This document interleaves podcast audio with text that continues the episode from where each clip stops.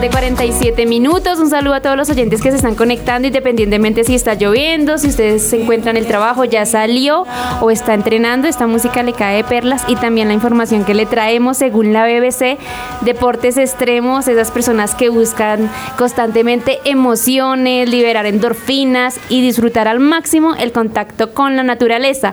Estos deportes son Digo que los más indicados para las personas que tienen las siguientes características, eh, ser de tomar riesgos, valientes, personas, mejor dicho, 100% seguras de lo que van a hacer. ¿Qué nos puedes decir de este deporte, Adrián? Sí, tienes razón. me gustan. esa soy yo, esa soy yo. Espectacular, sí. lo que te decía es, es eh, todos los deportistas eh, extremos eh, tienen miedo. Todos tenemos miedo. El, mirar en un acantilado para abajo, el asomarse del avión y mirar si te montas o no. Lanzarse de la estratosfera. Lanzar. Todo ese tipo de cosas dan miedo, pero entonces ahí la cuestión es saberlo dominar. Y, yo creo que uno se siente realizado cuando yo lo hice, lo logré. Claro, la recompensa. Esa es la mayor sensación. A veces uno pues le suceden cosas, ¿no? Pero la gran mayoría de veces uno lo logra y la satisfacción que queda después de eso es genial. Bueno, aquí también hay otro deporte que es la categoría de individuales que prefiere que es tener su propio control, movimiento y apoyarse también a veces de compañeros y también algo muy importante, la fortaleza se, se alcanza a través de una mezcla entre la habilidad natural y la capacidad de mejorar constantemente, elementos que se basan sí en la autoconfianza, ese deporte que yo hago solo, a veces con compañeros, pero que siempre también buscan un beneficio, ¿no? Sí, hay una hay un doble filo ahí en esos deportes y es que eh, uno se termina convirtiendo en su propio enemigo. Por ejemplo, en deportes de ultrarresistencia, sí.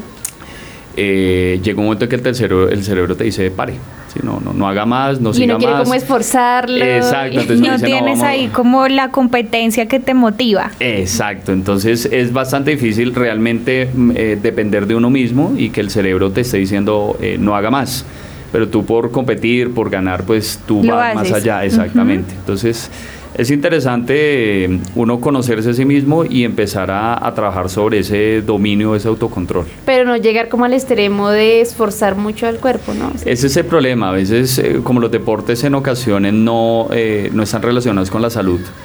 Eh, a veces uno tiene que forzar el cuerpo más allá de lo que debe y ahí es donde viene la, el problema. las lesiones y todos los desmayos. Otra categoría, ustedes dirán, ahí van pensando en cuál se ubican, es la categoría de deportes colectivos que ya son con varias personas y que el objetivo es que sí, practicarlo con otro equipo, con sí, va a ser como ahí la competencia y las personas que disfrutan también de la interacción social, o sea, definitivamente son muy sociales, la personalidad de estas personas extrovertidas, solidarios, competitivos y con una excelente capacidad de toma de decisiones.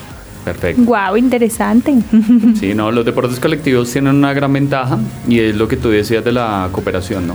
Sí, ser eh, el pensar en la otra persona, en respetar el espacio del otro, en respetar la táctica, el, todo el proceso que viene. Leal, la competencia. Exactamente, es también interesante.